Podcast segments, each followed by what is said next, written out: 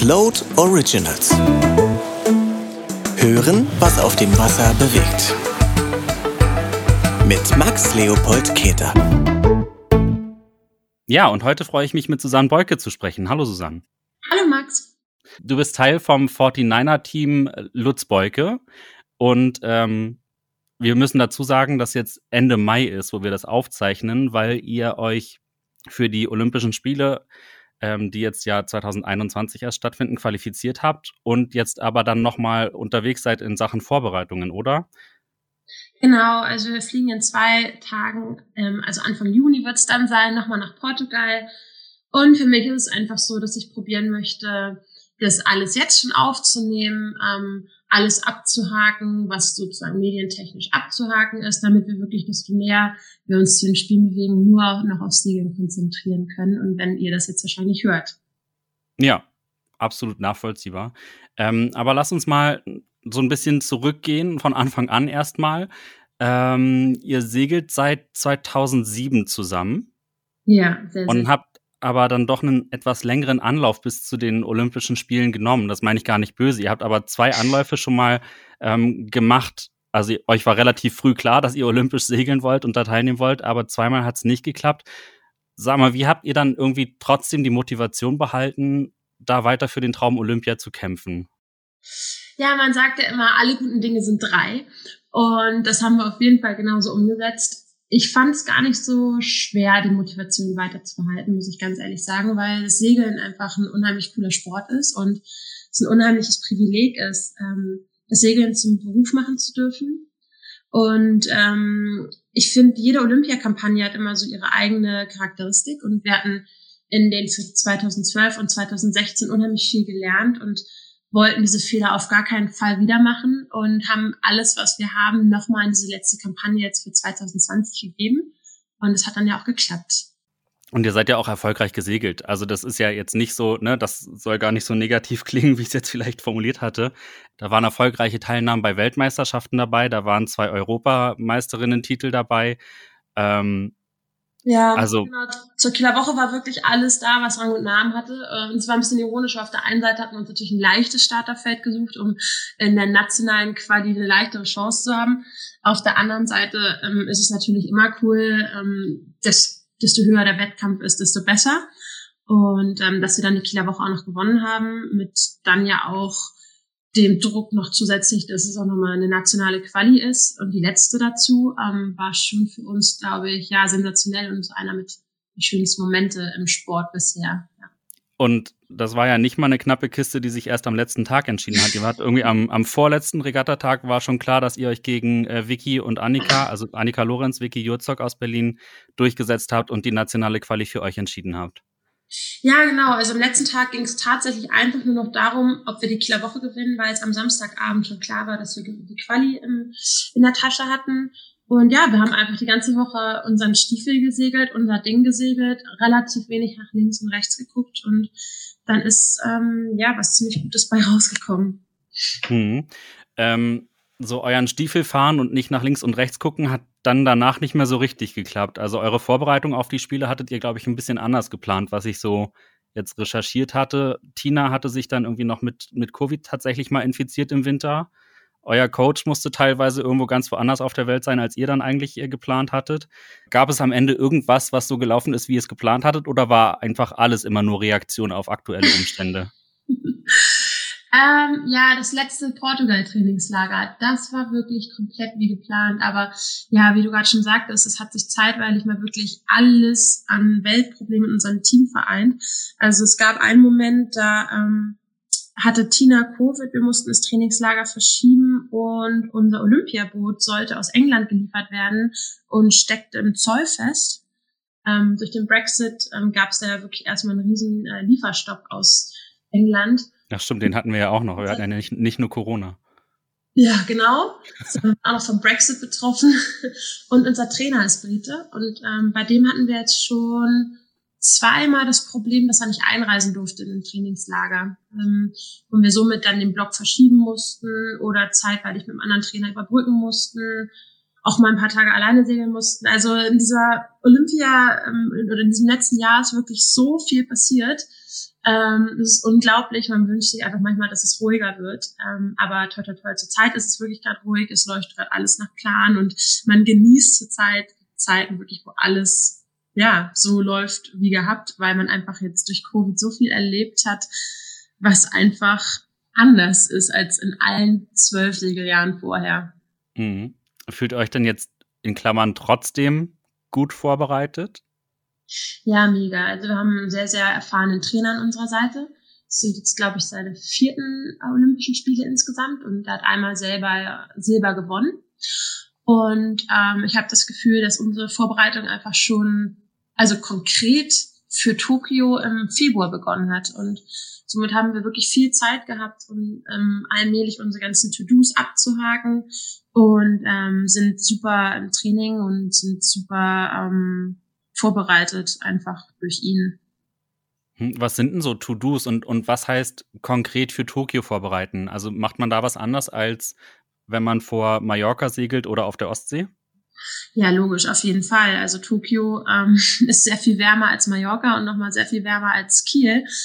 Deswegen braucht man dort ähm, ganz andere Sachen ähm, am Bootpark. Es geht schon bei Kleinigkeiten los, wie eine Kühlkiste oder ein Zelt am äh, neben dem Boot. Und ähm, wenn ich jetzt nach Japan komme und mir erst dann Gedanken mache, wo kriege ich ähm, meine meine Getränke gekühlt und wie kriege ich Schatten, dann habe ich das wertvolle Zeit verplempert, ähm, in Japan zu trainieren und mich mit ähm, der Logistik und mit, den, mit der Infrastruktur auseinanderzusetzen. Das heißt so Sachen wie Infrastruktur, ähm, Ernährung, ähm, Equipment, was wir dort drüben haben, das haben wir uns ähm, alles schon im Februar zusammengesucht und ähm, strukturiert und natürlich dann speziell auf diese Hitze in Japan angepasst. Und da habt ihr auch jetzt, also das macht ihr auch alles alleine beziehungsweise mit eurem Coach zusammen. Da gibt es nicht noch irgendwie einen Stab vom Deutschen Olympischen Sportbund oder vom Deutschen Seglerverband oder irgendwer, der da für euch dann nicht nur die Arbeit auf dem Wasser begleitet, sondern das rundrum auch. Also der DSV, der hilft wirklich, wo er kann. Also wir haben einen technischen Direktor vom DSV, der macht alles, was die Technik betrifft. Also die Tablets auf den äh, Motorbooten, ähm, aber um äh, so Kleinigkeiten wie Essen, Sportgeräte, ähm, ja, Kühlkisten und sowas kümmern wir uns natürlich selber. Da geht es um unser eigenes Wohl. Und man wird sehr, sehr selbstständig, wenn man Segler wird. Ja, das kann ich unterschreiben, das stimmt. Ähm, und was sind noch so To-Dos, die du eben angesprochen hattest, mit denen ihr dann im, im Februar angefangen habt, die abzuarbeiten? Was steht da so auf dem Plan für so eine Olympia-Vorbereitung? Ähm, ja, das also jetzt gerade zum Beispiel ähm, fange ich an, mich so ein bisschen an die Hitze zu gewöhnen. Also regelmäßig ähm, in die Sauna zu gehen, weil mit der Materialauswahl, also welches Segel werden wir im Endeffekt fahren, welche Fock, welchen Gennaker, haben wir uns auch schon sehr, sehr, sehr früh beschäftigt. Ähm, und ähm, genau, also viel mehr kommt dann da tatsächlich auch gar nicht mehr. Ihr habt aber ähm, wahrscheinlich schon relativ früh dann auch ein, zwei, vier Boote auf den Weg schicken müssen, oder? Ja, genau. Ähm, Im Februar ähm, ging der Container los, oder Ende Februar ging der Container los nach Japan. Und wir hatten das große Glück, dass wir dort zwei Boote reingepackt haben. Ähm, und sozusagen dann die Auswahl haben, oder auch wenn ein Boot aus irgendeinem mysteriösen Grund kaputt gehen sollte, hätten wir immer noch ein zweites Boot vor Ort. Ähm, und dann auch nochmal wieder wirklich Hammer, wir konnten die jeweils in einen unterschiedlichen Container packen.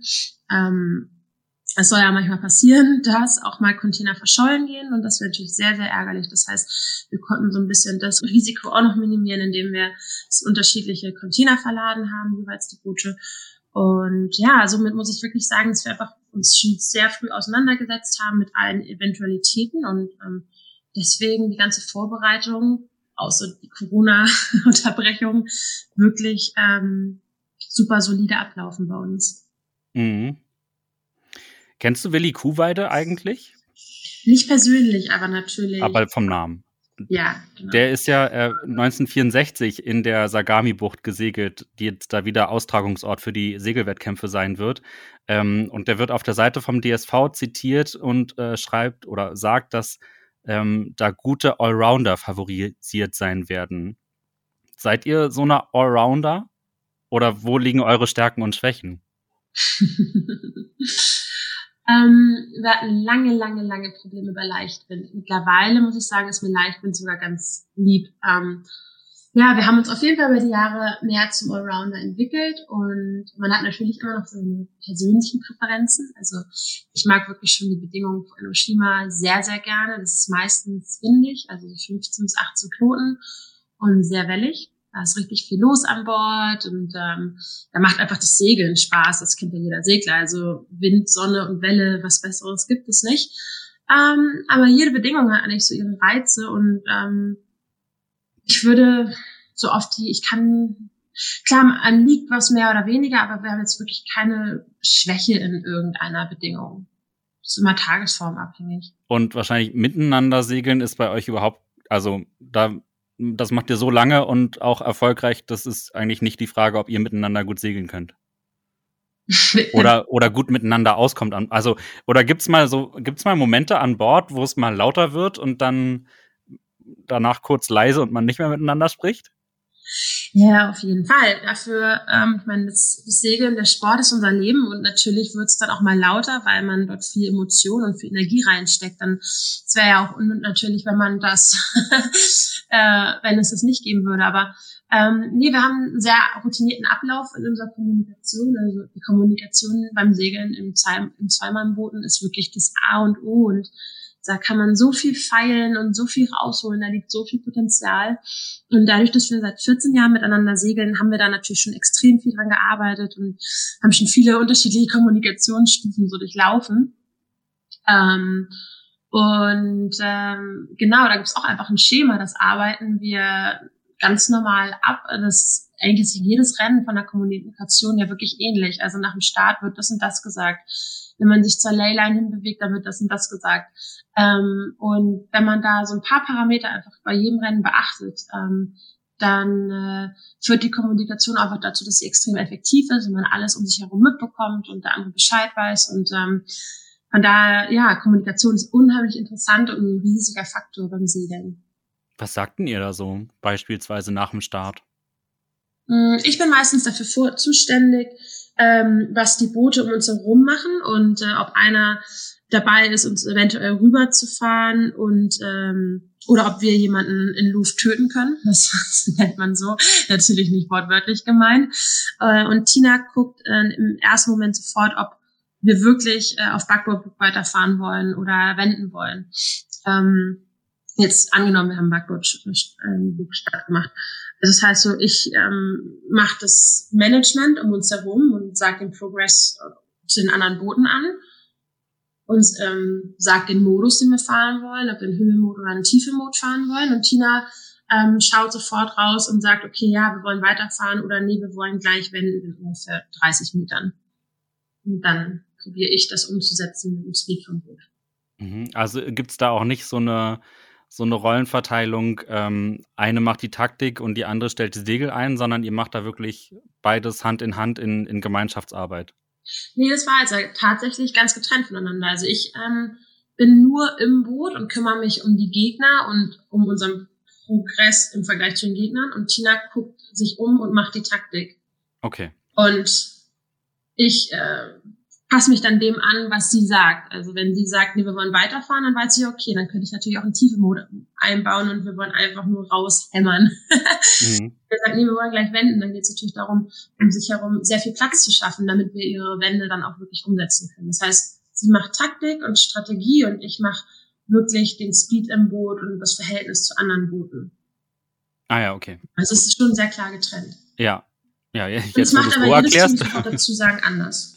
Ja, ja, genau, aber ich, also ein bisschen Regatta gesegelt bin ich ja auch und da kenne ich das halt eher so, dass jeder da irgendwie ähm, eigentlich eine Rolle verfolgen soll und am Ende ist es halt doch so ein, so ein Mix und jeder redet mal rein und wahrscheinlich waren wir deswegen auch nie so erfolgreich unterwegs wie ihr. ja, das war es bei uns auch am Anfang sehr viel und in Momenten, wo es laut wird, da redet bestimmt auch mal der andere bei jemandem rein, weil man hat ja auch viel Erfahrung gesammelt und jeder meint ja immer, dass er recht hat. Aber im Endeffekt ist es einfach wichtig, dass man sich in dieses Schema hält und dem anderen vertraut, dass er seinen Job macht. Ja. Ja, und wahrscheinlich vermeidet man gerade dann halt auch Konflikte, wenn es wirklich so ein, so ein eher technisches Miteinanderreden ist, als so ein emotionales, ja, warum machen wir jetzt nicht, wollen wir nicht doch und aber wir könnten doch, dann ist, glaube ich, eher mal irgendwie ein, ein Streitpunkt da, als wenn man sagt, ich sehe das und das und das und kümmere mich um den Rest und, und du entscheidest, was wir daraus machen. Ja, man sollte wirklich probieren, die, die Sprache so neutral wie möglich zu halten.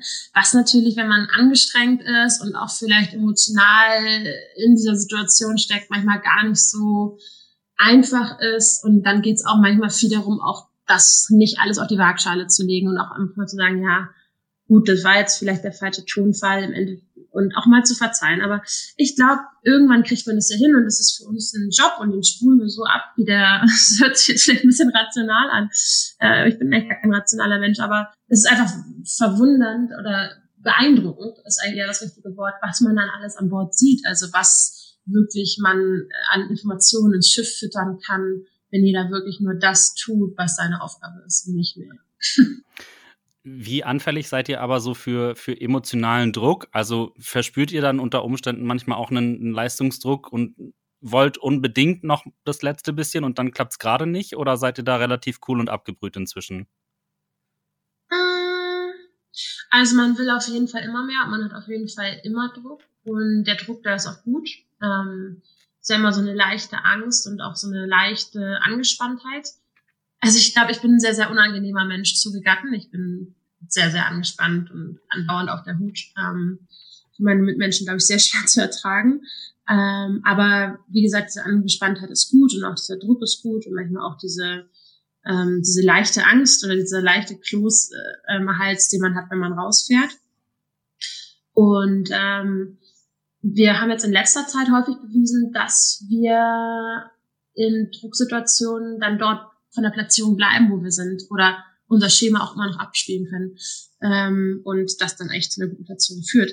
Ähm, wie das jetzt bei den Spielen sein wird oder wie das in Zukunft sein wird, keine Ahnung. Aber wir haben so unsere Strategien, was man dann tun kann und ähm, die werden wir einfach so abspulen. ja, Voll gut, weil also beobachtet man ja immer wieder, ne? egal ob das jetzt ähm, Fleet Races sind, also so mehrere Leute gegeneinander oder Bundesliga-Events äh, oder so. Immer dann, wenn es eigentlich drauf ankommt, dass man jetzt nochmal einen guten Platz mitsegelt, dann klappt es erst recht nicht, hat man so das Gefühl. Also ähm, voll gut, dass, dass euch das dann eher hilft, so einen Druck zu spüren und, und da noch fokussierter reinzugehen. Ja, das ist halt normal. Das hat halt jeder und das ist ja auch irgendwie gut. Der Körper bereitet einen auf was Wichtiges vor. Es ist halt nur wichtig, dass man trotzdem weiter handelt und einfach im Handeln drin bleibt und alles so macht wie vorher. Das ändert sich ja nichts. Hm. Ja. Mit welchem Ziel fahrt ihr denn nach Tokio beziehungsweise Enoshima? Ich mag super ungern über Platzierungen zu sprechen. Ähm, Muss ja auch nicht sein. Also Ziel ist ah, ja okay, dehnbarer Begriff. Ja, genau, okay. Ähm, ja, die meisten, die fragen natürlich immer nach so einer Platzierung. Mhm, mein Ziel ist es wirklich, ähm, wir haben zur Kieler Woche erlebt, also bei unserer dritten Olympia-Quali, wie in einer Regatta irgendwie alles, was wir vorher gelernt haben, wir in einer Regatta umsetzen konnten. Und das war einfach so ein schönes Gefühl. Also es war jetzt nicht die mega Top-Regatta. Wir haben auch super viele Fehler gemacht. Aber im Endeffekt haben wir sie am Ende gewonnen. Und ähm, es war so eine ein kontinuierliches, ein kontinuierliches an sich arbeiten in dieser Regatta. Jeden Tag ein bisschen besser, jeden Tag ein bisschen weiter. Und so, das hat so Spaß gemacht. Und es war, ja, im Nachhinein würde ich sagen, wirklich so ein, so ein kleiner Flow, in dem man war. Und wenn ich nach Japan sagen kann, dass ich komplett dort war mit meinem Kopf, mit Tina auf diesem Boot und wir konstruktiv im Team uns einfach weitergepusht haben, ähm, dann wird A, das Ergebnis für sich selber sprechen und B, ähm, werde ich äh, glücklich aus dieser Regatta gehen. Okay, aber jetzt hast du ja doch so ein bisschen mal aufs Ergebnis geschielt. ähm, wie groß schätzt ihr denn eure Chancen ein, da Edelmetall zu holen? du willst ein Ergebnis hören. ähm, ich denke schon, dass wir auf jeden Fall unter den Top 5 mitmischen können. Und ähm, ich denke schon, dass wir ähm, sehr gut in Form sind zurzeit, ja. Ja, cool. Aber ich, also ähm, tatsächlich will ich gar nicht so sehr nachbohren, weil ich finde die, die Einstellung, die du vorher gesagt hast, eigentlich viel, viel gesünder und viel schöner.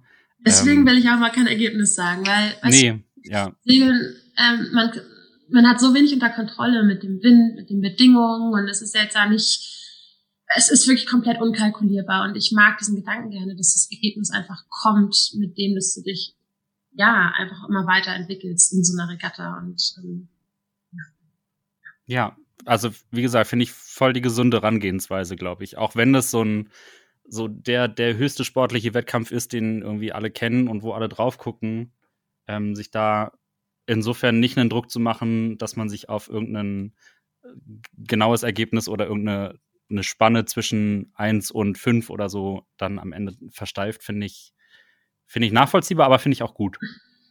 Ja, ich kann schon auch verstehen, dass andere auf die Platzierung gucken. Ähm, aber ich weiß ja, was ich machen muss, um zu der Platzierung zu kommen. Also von daher, ich mache mir schon sehr viel Druck, aber ich mache mir sehr viel Druck, dass die Sachen, die ich mir vornehme, dass die dann richtig laufen. Ne? Also dass ich auf dem Punkt dann dort bin. Mhm. Da habe ich mir sehr viel mehr Gedanken als über ähm, irgendeine Zahl. ja. Ähm, das ist jetzt eine Überleitung aus der Hölle, aber Druck und Zahlen sind halt diesen Sommer auch immer noch nicht so ganz äh, zu vernachlässigen in Sachen Corona. Ähm, ja. Es gibt schon immer noch einige, nicht wenige kritische Stimmen international, aber auch in, in Japan selbst, die dafür werden, Olympia äh, oder die Spiele entweder abzusagen oder nochmal zu verschieben. Und irgendwo hat aber das, das Internationale Olympische Komitee und auch die Veranstalter in Japan ja irgendwie auch einen Druck, das jetzt durchzuziehen, glaube ich zumindest, so wie ich die einschätze. Hm, wie steht denn ihr jetzt zu den Spielen in 2021, wie es immer so schön überall steht, wo dann aus der 2020 der zweiten Null so, eine, so ein O gemacht wird, um, um dieses Verschieben zu verdeutlichen? Ähm, seid ihr, also seid ihr selber auch bereit, jetzt da an den Start zu gehen? Fühlt ihr euch da sicher und ähm, könnt ihr aber auch die Kritik nachvollziehen, die es da gibt? Ja, also ich sehe natürlich meine Welt extrem aus der Sportlerbrille. Das muss man ja immer ganz klar sagen. Und ähm, ich freue mich extrem, dass die Spiele jetzt wahrscheinlich stattfinden werden. Ähm, und sehe auch tatsächlich die Umsetzung als gar kein großes Problem an. Also A, es sind nicht viele Athleten. So in Deutschland sind es gerade mal 1000 und ich glaube insgesamt 10.000, äh, die ja aber dann auch wieder aufgeteilt sind auf eine ganz große Area, also von den, also innerhalb der, oder der Sportstätten. So, und dann kommt dazu, ähm, ich glaube schon, dass Leistungssportler relativ vorsichtig sind und es ist, auch ein großes Eigeninteresse eines jedem, dort an seinen Wettkämpfen vor, äh, teilzunehmen. Also ich meine, wir warten jetzt seit vier Jahren und also viereinhalb, fünf Jahren sogar schon. Und äh, man will auf gar keinen Fall irgendetwas riskieren, dass man dort nicht an den Start gehen wird. Das heißt, man kann sich sowas von sicher sein, dass sich alle vor dem Abflug nach Tokio einen Monat lang vorher überhaupt nicht mit irgendjemandem treffen. Also ich glaube, die Gefahr, dass von den Sportlern her irgendetwas übertragen wird, ist extrem gering. Und ich mag es immer nicht so gerne, Vergleiche anstellen, anzustellen, aber in anderen Sportarten finden auch schon Großereignisse statt und das geht auch. Ähm, und ähm, wir haben dort so viele Kontrollmechanismen, ähm, dass ich denke, Covid-technisch wird das gar kein Problem. Und ich glaube auch persönlich, dass die Menschen ein sportliches Ereignis ähm, brauchen, um in dieser Covid-Zeit mal wieder Lichtblick zu haben. Ich habe es selber erlebt ähm, mit der Vonne Globe. Also es war das erste Mal, dass ich wirklich jemanden aktiv verfolgt habe und angefeuert habe. Und es war jetzt ja wirklich dann im Februar, März, wo es noch ganz dunkel aus war, in Deutschland. Ähm, und es hat so gut getan, mitzufiebern, wieder Emotionen zu sehen und zu, ähm, ja, zu spüren. Also ich glaube, dass die Spiele eine unheimliche Chance haben, ähm, ja, die Leute wieder mitzureißen, auch wieder Kinder mitzureißen, wieder irgendwie daran zu erinnern, es gibt Sport und Bewegung tut gut und es, ja, nee, ich, ich glaube, wir brauchen die Spiele, aber wie gesagt, ich sehe es natürlich auch sehr, sehr, sehr durch eine Sportler, Sportlerbrille. Aber tro also trotzdem oder gerade deswegen fand ich das ein ganz schönes, äh, ähm, flammendes Plädoyer sozusagen für äh, eine Durchführung der Spiele. Ähm, habt ihr schon irgendwie Hinweise bekommen oder sogar einen detaillierten Plan, was euch dann da erwartet an Maßnahmen und an, an Einschränkungen durch äh, Corona in der Zeit in Tokio bzw. in Hiroshima? Ja, ähm, wir sollen zwei Wochen vorher in so eine Art ähm, kleine Quarantäne gehen. Da muss man sozusagen jedem oder immer berichten, wo man gerade ist. Zu also es ist ein bisschen so wie unser Doping-System dann tatsächlich auch. Und dann gibt's ähm, die Zeit nach, dem, nach der Ankunft in Japan auch nur bestimmte Orte, wo wir sein dürfen. Und das ist ganz ehrlich das Hotel und der Bootpark. Und wir werden von Hotel zu Bootpark, von Bootpark von Hotel fahren und in unseren Hotels eine Bubble haben. Also wir sind jetzt gerade Ende Mai, es ist noch nicht klar, wie groß die Bubbles sein werden. Also ob es wirklich nur das deutsche Segelteam ist oder ob es auf die ganze 49er FX-Disziplin ausgeweitet wird. Ähm, aber es wird auf jeden Fall Bubbles geben und wir werden auf jeden Fall nirgendwo anders sein als, außer am Hafen und im Bus zu unserem Hotel. Ähm, und ähm, ja, dazu sind natürlich auch die meisten jetzt wirklich auch schon geimpft. Und äh, ja, also ich kann mir nicht vorstellen, dass dort ähm, eine große Gefahr von den Sportlern ausgeht. Ich glaube, es wäre anders gewesen, wenn jetzt äh, Zuschauer erlaubt werden und ja, dort äh, Tourismus ähm, nach Japan kommt. Das ist noch was ganz anderes. Hm. Okay. Ähm, was passiert denn jetzt? Also, wir haben ja eingangs gesagt, das ist jetzt Ende Mai, wo wir das aufzeichnen. Was passiert denn bei euch jetzt noch konkret bis zu den Spielen, bis zur Abreise in, in die Quarantäne erstmal? ähm, ja, wir fliegen übermorgen nach Portugal. Ähm, dann haben wir Anfang Juni und haben dort bis Mitte Juni ein Trainingslager, wo ich mich total darauf freue, weil da nochmal wirklich alle zusammenkommen. Ähm, dort sind die Spanierin, die Weltmeisterin und ähm, Niederländer sind dort, die Neuseeländerin kommen, die Brasilianerinnen sind dort. Und jetzt werden sich schon die ersten Zuhörer wahrscheinlich fragen, wie geht das? Ja, die sind schon alle seit März in Europa sowieso. Ähm, von daher, wir trainieren eh schon die ganze Zeit alle zusammen. Ähm, ja, bei den Spielen würden sie eben einfach nur noch mal zusammenkommen. Ähm, auf jeden Fall ist das wirklich die ganze Weltelite und dann haben wir nochmal eine richtig hochkarätige Regatta und wir hatten ja wirklich sehr wenig Regatten in der letzten Zeit. Mhm. Da saugt man so jede Chance auf, die einem geben wird, gegen andere gute zu segeln. Und dann machen wir Ende Juni, Anfang Juli nochmal ein Trainingslager. Dort weiß ich jedoch noch nicht wo, weil wir haben bei uns im Team die Prämisse, wir planen nur alles, was zwei Wochen im Voraus liegt, weil wir aus der Erfahrung der letzten Monate gelernt haben, dass man sonst alles wieder umbuchen muss und es eh sich alles nochmal ändert. Von daher Mitte Juni wird entschieden, was wir Ende Juni machen. Mhm. Aber Stichwort Pläne. Habt ihr schon Pläne für die Zeit nach den Spielen? bleibt ihr auf jeden Fall weiter äh, zusammen als Team? Ähm, startet ihr noch eine Kampagne oder hängt das vom Ergebnis ab? Oder wisst ihr jetzt schon, ihr macht dann erstmal auf jeden Fall eine Pause und äh, geht ins, in Anführungszeichen, normale Leben zurück und, und lebt das erstmal ein bisschen? Oder ist das alles noch völlig offen? Also ich glaube, drei Sachen weiß ich sicher. Einerseits, dass nichts vom Ergebnis abhängt. dann, dass wir auf jeden Fall danach eine Zeit lang ins normale Leben ähm, zurückkehren werden. Tina hat sich gerade verlobt und kauft sich ein Haus und ähm, hat auf jeden Fall äh, Lust, so ein bisschen mehr zu Hause zu sein in ihrem schönen Österreich.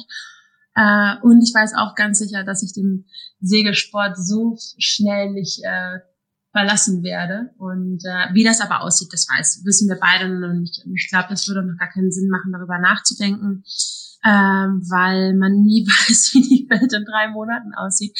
Aber dass wir beiden in Zukunft auch nochmal zusammen aufs Boot steigen werden und segeln werden. Ich meine, das haben wir die letzten 14 Jahre getan. Also da bin ich mir so sicher wie das Arm in der Kirche. Eigentlich ein perfektes Schlusswort. Ähm, fast, jedenfalls. Ich möchte dir noch oder euch noch ganz, ganz doll ähm, Glück wünschen. Erfolg auch, aber vor allem, dass ähm, die Ziele, die du vorhin gesagt hast, äh, dass, dass ihr mit euch zufrieden seid und miteinander gut seid, ähm, dass ihr das umsetzen könnt und dass ihr trotz allen Umständen eine richtig gute Zeit habt in Japan. Ähm, und dass das Ergebnis dann für sich spricht, so wie du es vorhin auch so schön gesagt hast. Ja, vielen, vielen Dank. Hoffen wir mal, dass wir das Beste rausholen können mit dem ganzen deutschen Team. Und ähm, ja, vielen Dank. Ja, danke dir für die Zeit und für die Einblicke. Float Originals. Hören, was auf dem Wasser bewegt.